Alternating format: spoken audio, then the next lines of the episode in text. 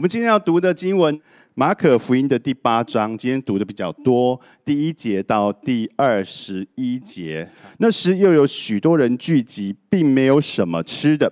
耶稣叫门徒来说：“我怜悯这众人，因为他们同我在这里已经三天，也没有吃的了。我若打发他们饿着回家，就必在路上困乏，因为其中有从远处来的。”门徒回答说：“在这野地，从哪里能得饼，叫这些人吃饱呢？”耶稣问他们说：“你们有多少饼？”他们说：“七个。”他吩咐众人坐在地上，就拿着这七个饼注谢了，拨开，递给门徒，叫他们摆开。门徒就摆在众人面前。第七节又有几条小鱼，耶稣祝了福，就吩咐也摆在众人面前。众人都吃，并且吃饱了，收拾剩下的零碎，有七筐子。第九节人数约有四千，耶稣打发他们走了，随即同门徒上船，来到大马努他境内。法利赛人出来盘问耶稣，求他从天上显个神迹给他们看，想要试探他。耶稣心里深深的叹息，说：“这世代为什么求神迹呢？我实在告诉你们，没有神迹给这世代看。”他就离开他们，又上船往海那边去了。门徒忘了带饼。在船上，除了一个饼，没有别的食物。耶耶稣嘱咐他们说：“你们要谨慎，防备法利赛人的笑和希律的笑。”他们彼此议论说：“这是因为我们没有饼吧？”耶稣看出来，就说：“你们为什么因为没有饼议论呢？你们还不醒悟，还不明白吗？你们的心还是鱼丸吗？”你们有眼睛看不见吗？有耳朵听不见吗？也不记得吗？我拨开那五个饼分给五千人，你们收拾了几个？收拾零碎装满几多少篮子呢？他们说十二个。有拨开那七个饼分给四千人，你们收拾的零碎装满了多少筐子呢？他们说七个。二十一节，耶稣说。你们还是不明白吗？啊，这段故事其实是一个很完整的一个段落，就是在谈耶稣喂饱四千人的那一个神迹。哈，在圣经当中有两次喂饱非常多人的神迹，一次是发生在一个大概是马可福音前面，在第五章还是第第几章的时候，有喂饱五千个人的神迹。啊，那只是算男人的数目，男人数目五千，所以加上女人还有可能上是八千一万的数目，加上女人和小孩。那在这边呢？这是第二次的喂饱人的神迹。各位，喂饱多少人？四千。马可福音并没有告诉我们说这件事情是发生在什么地方，但是你从耶稣事后搭船离开，所以我们可以猜测，其实如果你对圣经的地理熟悉的话，其实在那个地方大概只会坐船离开的，大概只有加利利湖啊，就是那一个那个在以色列。北边的那一个湖，三个只有加利利湖，他们坐坐船离开。然后当时耶稣在招在教训人，然后来了四千个。你们在还记得我们在圣诞节约了多少人来到我们的那个会堂吗？哈，一一千一千多个嘛，会堂几乎坐满，加上孩子跟外面的童工，大概一千两百多个吧，快一千三百个。各位，我们邀人去高师大哈，参加那个。圣经圣诞平安夜，我们有手机可以做邀约，对不对？我们有 FB 一直不断的推播，可以做邀约，对不对？然后我们有 IG 一直不断的 po 我们的准备的花絮啦，然后准备邀约。然后我们也有很多童工开始做了一很多的 EDM，一点一波又一波的 EDM 开始做邀约，对不对？然后还有短片，各位你觉得邀请一千多个人到那个会堂容易吗？还其实不容易哎。其实不容易。那如果换一下，那天我们请来的是五月天，两月天就好了，大概秒杀吧。告诉让基督教会不用挂名在上面，只要把五月天的名字印上去，大概秒杀吧。为什么？有没有想过为什么？为什么五月天会秒杀？为什么我们要很努力、很努力才要得到一千多个？它其实很现实的嘛，名气的问题嘛，对不对？那个那个五月天，随便两个人来就已经很很那个了，所以他那个名气当然跟我们不一样。我们回到今天这个经文，那一天在耶稣基督旁边围了多少人？四千。有没有想过那一个？那是一个没有电子媒体的年代，那是一个没有手机、没有 FB、没有办法推波的年代，所有的资讯是口耳相传的，没有电子的文宣，没有这些东西。四千个人聚集，你可以看得到耶稣的名声有多大。这四千个人还只是男人而已，还不包含女人跟小孩，所以你可以知道耶稣基督的名声，已应该我们猜测应该可以。想象他应该是已经传播的很远很远了。猜想当很多人很多人听过耶稣基督的名声，听说他医治过人，很多人听过他赶鬼，很多人听过他的教训，觉得他的教训比文士、比法利赛人还有权柄。于是他们就听到耶稣在加利利海的旁边的某一个地方，于是他们就跟着聚聚集的过去，他们就扶老携幼就聚集的过去，聚集了有非常多的人，几千个人。耶稣说：“这一群人跟着自己三天，他可能是一个陪灵会的性质啊。三天，三天在那个地方聚会结束了，你可以看得到耶稣的名声已经传播开来了。这是已经是耶稣的服饰已经中后期了。耶稣的服饰的中后期了。当聚会结束了之后，圣灵杠上告诉我们说，耶稣很不忍心让这一些人饿着肚子回家，对不对？”因为那个地方，有些人是从很远很远的地方来的，这当中四千个男人，或许还有其他的女人跟小孩，要走很远的路，饿着肚子走很远的路，所以呢，耶稣就把自己的想法就告诉门徒了。他说：“我实在打他们饿着肚子回家，他们在路上就一定困乏，一定会累倒、饿倒。”实在是不忍心，因为有很多人是从远方来的。门徒的回答是什么？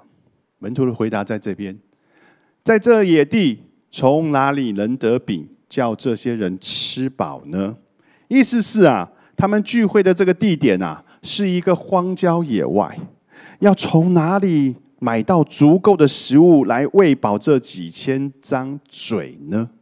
他的意思是这样。各位，你会不会觉得很像？如果你读过五千个人吃饱的那个神迹，你会觉得这边的回答几乎是一模一样。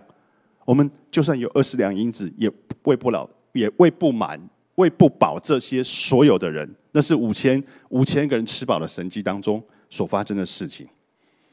感觉起来，经过了五千人吃饱，然后后面又经历了许许多多的步道，经过了神迹，他们去了外邦，又绕一圈回来，还有一些神迹发生。似乎这一些门徒的信心好像没有增加太多，对不对？感觉起来是这样，没有增加太多。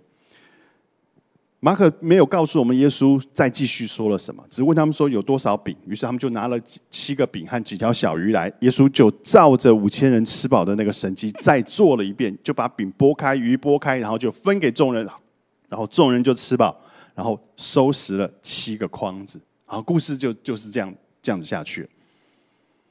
然后呢，他们就坐船离开了那个地方。门徒就跟耶稣坐船离开了那个地方。接着在第十一节，马可就提到了这边出现了第另外一批人。这一批人呢，就是法利赛人。法利赛人当他们坐船离开了之后，法利赛人就出来盘问耶稣，求他从天上显个神迹给他们看，想要试探他。耶稣心里深深的叹息，说：“这个时代为什么求神机呢？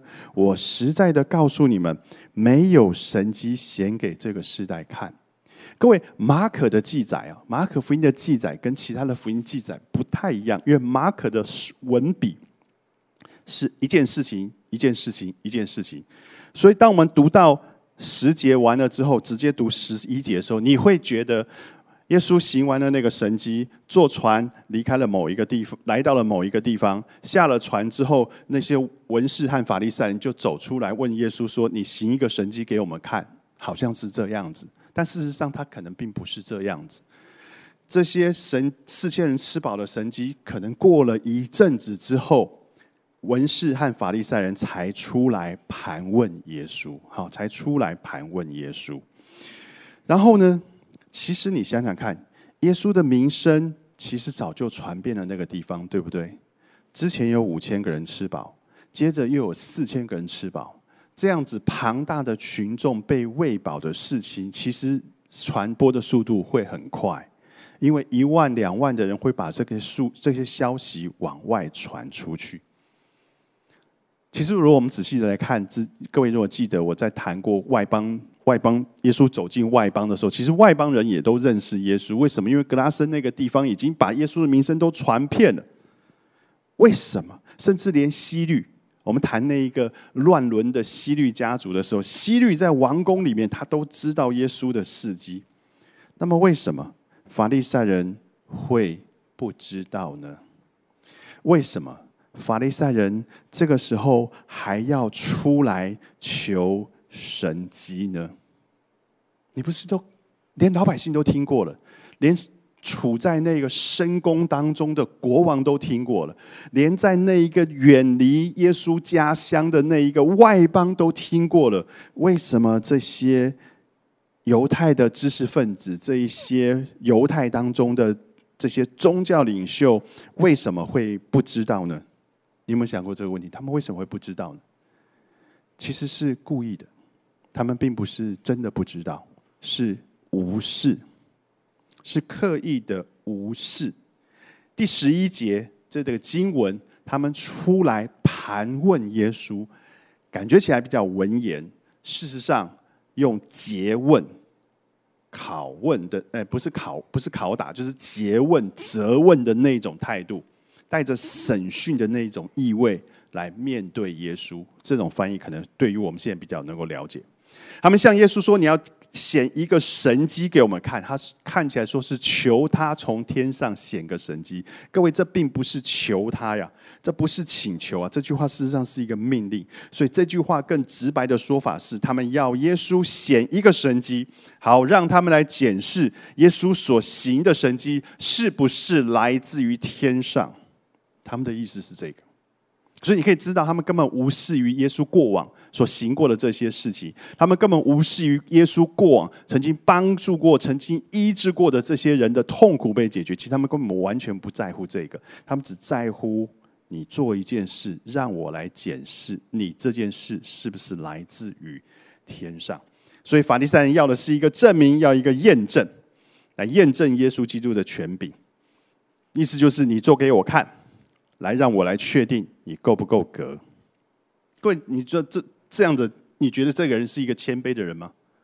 他其实并不是，他面对面对耶稣，他并不是一个谦卑的人，而且他们里面已经有既定的质疑跟不相信了，对不对？你已经听过那么多了，你今天还要再说这句话，其实里面已经有既定的想法跟成见在，所以即便是耶稣行一个神迹，我猜想也不会改变他们的想法，也不会改变他们的想法。因为，除非真正的信靠，其实神机只不过是一件事件罢了。如果你没有真正的信靠，这个神机的发生也不过是发生一件事情罢了，没有什么意义。所以，耶稣他就心里深深的叹息啊，他说：“这一个世代为什么求神机呢？我实在告诉你们，没有神机给这一个世代看。”耶稣心里面感觉到深深的悲哀。他说：“我实实在在告诉你们，没有神机给这个时代看。意思就是，耶稣基督不认为这个时代需要神机吗？不是诶，其实你如果去读马可马可福音的后面，你会发现，马可耶稣在马可福音第八章，他就说他吐唾沫医治了一个瞎子。马可福音第九章，他耶耶稣医。耶稣基督医治了一个被鬼附，然后导致癫痫的一个孩子。马可福音第十章，耶稣在那一个耶利哥城医治了那一个瞎子巴迪买。马可福音第十章，耶稣基督在耶路撒冷使一棵无花果树枯干。有没有神迹？持续不断的在做。为什么耶稣说没有神迹给这一个世代看呢？这个世代并不是指普普遍的这一群人，而是指那一些不愿意相信的人。所以神迹给不信的人看，其实是无效，其实是无效的，因为我根本就不相信，我就是看个热闹罢了，我就是看个烟火罢了。所以耶稣基督。他根本没有打算为法利赛人行神迹，没有。那神迹对于我们这些信主的人呢，或者是在信仰当中挣扎的人，我们常常在在试对神的标准、属世的标准当中挣扎的，有什么意义呢？其实，如果没有在神迹当中看见上帝的作为，没有在神迹当中看见上帝的大能、上帝的恩典、上帝的丰富以及这一切，没有真正的因为因为看见这个神迹而信靠他。各位，那一个神迹就只不过是一件事情罢了。真的，它就只不过是一件事情罢了。如果没有经历神迹而看见这经历过神迹，然后看见上帝的大能，或是你看见上帝的丰富，你看见上帝的恩典，你看见上帝的怜悯，看见上帝的慈爱。没有因为神迹而而让激起我们里面的那个感恩，对于神更加的信靠。各位，当时间久了，你我的记忆是短浅的，你我的记忆是短浅的，我们会忘记当下的感觉。那么，这个神迹将不会在你我的生命当中留下任何的神迹、任何的痕迹，甚至留下什么东西。日后回想，或许我们还会说：“哎呀，那只不过是凑巧罢了。”那只不过是刚好罢了，那只不过是一一个几率的问题。各位，你怎么会想说？还或许你会想说：“哎，牧师，你怎么会这样子想？怎么会有这种可能呢？如果我经历了神迹，我一定会记得，我一定会怎么样，就会怎么样。”各位，其实真的有可能的呀。真的有可能的呀！如果我们不把这件事情当成神的恩典，我们来感谢他；如果我们没有在这件事情上看见神的作为，看见神的心意，如果在这些事情上我没有看见神的恩典，各位，他很有可能就像是一个烟火一样，在我们生命当中蹦一下，然后接着就就越来越弱，越来越弱，越来越弱。我想我不用举现在的例子。我们从今天我们读的这个经文当中，门徒就是很好的例子。他们经历过神迹吗？多了嘞，对不对？他们跟着耶稣基督三年半，这个四千人吃饱之前，他们经历过五千个人吃饱。他们看过耶稣平静风浪，他们看过耶稣帮助过那一些的啊病患，赶赶过许许多多的鬼。他们看过这一些，但是他们似乎忘记了。耶稣有这一切的能力，他们忘记了耶稣基督是上帝的儿子，像是他们不曾经历过一样。他们并不是最独特的，他们就是你和我这样子的人。所以门徒有可能会发生这个事，你我的生命当中也有可能会发生这个事。如果当我们经历到了神的恩典，经历到神迹启示之后，我们没有把它转成对于上帝真正的信靠，各位，那个神迹就不过是一个事件。就是一生命当中的一件事，不会对我们留下什么，不会留下什么。即便是跟过耶稣基督的门徒，在这个时候都是这个样子。第十四节，往下再看。第十四节，门徒出门没有带足够的饼，也就是没有带足够的食物，他只有带一张饼。耶稣知道了，他就借着这件事情来教育门徒。他就说什么？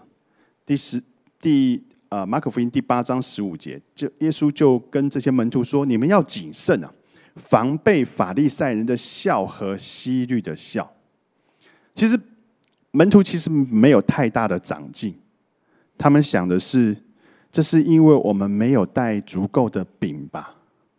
好，第十六节他们就这样子想。于是呢，耶稣就提醒他们说：“曾经发生过四千人、五千人吃饱的神迹。”耶稣就表明的告诉他们，自己其实担忧的并不是食物，而是一个我在讲的这件事情，我所谈的那个笑。事实上，我在教导你们。那回头来看，我们就来看什么是西律的笑，或是什么是法利赛人的笑。其实西律的笑是什么？法利赛人的笑是什么？是他们的想法，是他们的教导，是他们的价值观，是他们的。概念，他们的一切。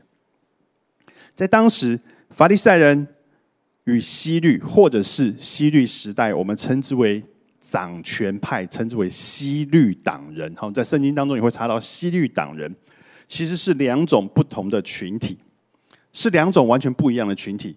法利赛人，我想大家都知道，法利赛人是很近钱的，好，他们是很近钱的。他们其实在政治上没有太多的意图，他们在政治上没有意图，但是他们坚持要。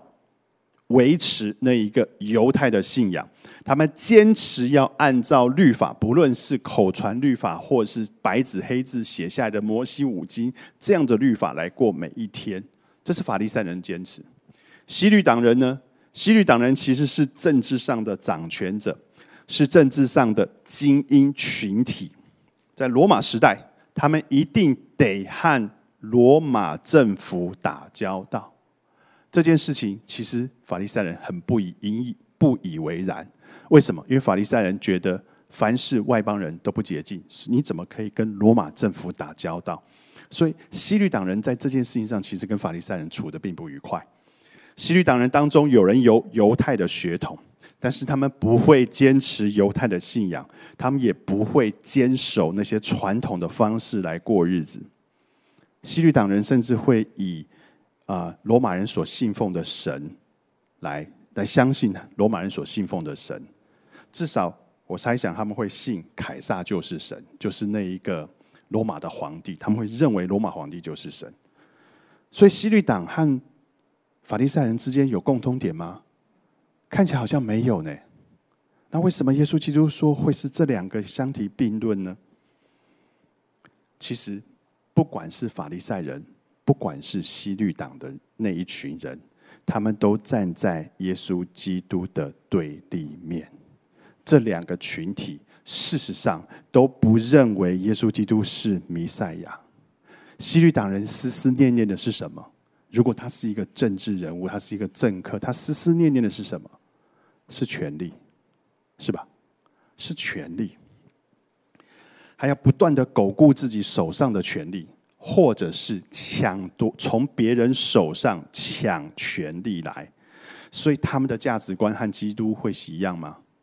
完全不一样，是完全不一样的价值观。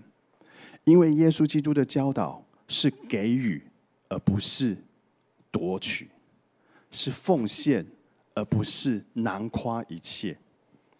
我们来看一下这段经文，这段经文是在马可福音第十章的四十四节到第十五节。四十五节，在你们中间，谁愿为首，就必做众人的仆人。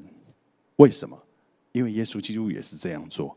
因为人子来，并不是要受人的服侍，乃是要服侍人，并且服侍到什么程度？舍命做多人的赎价。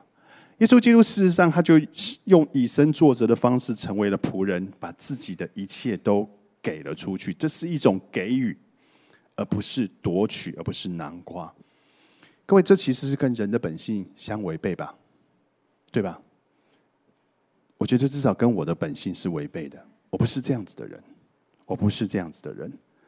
我前几天跟一些弟兄在聊天，聊聊聊聊聊，就是你知道弟兄之间的那个闲闲聊、闲闲扯，聊聊聊聊的时候，其实我们有一个最大的一个共识。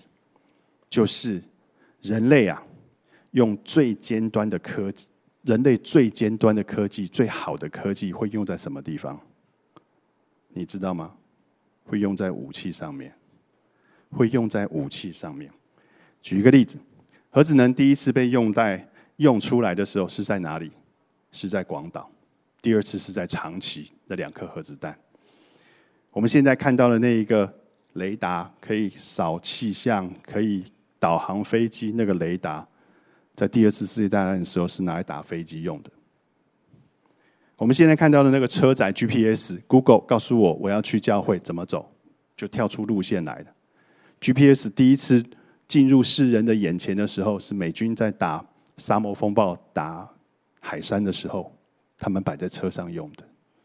各位，我们花了最多的金钱，投入了最多资源。去维持的是什么？是武器。为什么？就是为了要夺取。人的本性就是夺取，夺取资源，夺取土地，甚至夺取信念，就是夺取。但是耶稣基督却不是这样，所以耶稣就不是跟这个世界完全不，他给了这个跟我们这跟这个世界完全不一样的一个价值观，在这个世界当中，这个世界以夺取为目的，但耶稣基督却是以给予为首要的目的。法利赛人呢？耶稣最常用假冒为善来形容法利赛人，他说。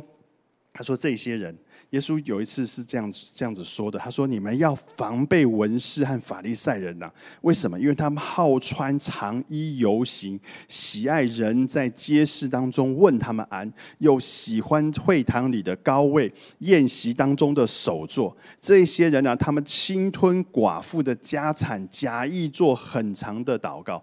这些人要受更重的刑罚。’”各位，他之所以会在这边，他说这些人为什么平常的人为什么会问法利赛人安？其实代表的是尊重和敬和尊重。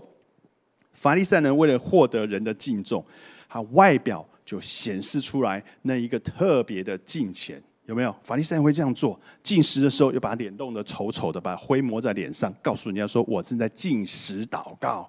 好，会不会？然后我呢？我我。公开的时候要做一个很长的祷告啊，谢饭祷告，人家人家三秒钟结束，我要祷告三十分钟，表示我很敬虔。各位，我并不是批评长的谢谢饭祷告，我并不是在批评长的祷告，但是你知道那当中的含义：祷告的长，祷告的短，上帝都悦纳；祷告的长，祷告的短，上帝都悦纳。但是祷告的对象必须是谁？是上帝。但法利赛人呢？他祷告的对象或许是旁边的听众，或许是旁边的听众。法利赛人中假装敬虔，但事实上呢，这边说他们侵吞寡妇，就是那些贫穷的人的财产。所以耶稣基督告诉法利赛人说：“你们这些假冒文士的法、假冒为善的文士和法利赛人有祸了，因为你们像粉饰的坟墓，就是你外表看起来好的。”但是里面呢，却装满了死人的骨头以及一切的污秽。你们是如此，在人的面前，外面显出公义来，但是里面却装满了假善和不法的事。就像我们刚才祷告的，基督徒表里合一，但是法利赛人不是这样子过日子。这是法利赛人，他们也站在耶稣基督的对立面。在这些人这样子的行为，他的教导所带出来的会是什么呢？带出来的会是那些规规条条，他带出来的会是恐惧、威胁，甚至是恨。但是耶稣基督呢？他所带出来的他的教训却是爱。马可福音十二章的二十三节、三十三节，这事实上是大诫命之后的一个总结。他说什么？我们人要尽心、尽智、尽力爱他，他指的是上帝；又要爱人如己，这就比一切外表的这些凡祭，你所献上的这些祭祀要好得多。所以耶稣基督，他跟他几，所以法利赛人几乎是站在基督的那一个对立面，一个传播的是恨，一个传播的是规，是那种限制跟辖制。另外一个传播的却是爱。各位，神迹很重要吗？其实很重要，它很重要。它显示出了上帝的大能，它显示出上帝的丰盛，并且上帝是一个怜悯的上帝。在神迹当中，我们都可以看到，神迹显示出了上帝的一切。但是经历之后，我们必须真正相信它来自于上帝。我们必须真正的对这件事情从心里面发生出感激，对神有不一样的认识，那这一个神迹对你我而言才有意义，是吧？其实另外一件事情是我刚刚也提到，基督教信仰的根基事实上是什么？是给予，是是是奉献出去，而不是夺取。基督教信仰的根基是爱，而不是恨。所以，耶稣基督对我们是这样子，我们对于周遭也应该是这个样子。当我想到这里的时候，其实我觉得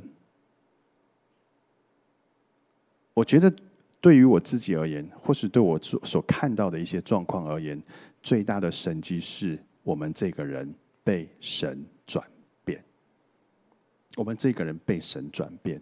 我刚刚讲的那个夺取是我们的天性，那个那个恨可能也是我们的天性，但是。我们在这些被转，在这些过程当中，我们被神转变，从一个只在乎自己的人，而能够变成一个给予的人。我们从一个在一个恨跟怀疑环境当中的人，而变成一个愿意爱人的人。这样子的转变，或许才是最大的生机。因为这样子的神迹持续在今年发生在我们生命当中，因为我们也常常经历到。神在我们生命当中所赐下的生机，我们起立就做一个祷告。天父主，二零二三年在我们眼前即将展开，主，我们知道我们里面有我们的软弱，但主，当我们愿意被你改变的时候，你成为我们的力量，你就会成为我们的改变。主，我们相信，我们生命持续的改变，将会是我们生命经历到最大的神迹。主，我们深信你与我们同在，那一个生命就将不断的经历神迹，不断的经历改变。主，愿你赐福，愿你保守与看顾，在二零二三年，使我们不断的被你更新，使我们不断的被你改变。这样子祷告，奉主耶稣基督名求，阿门。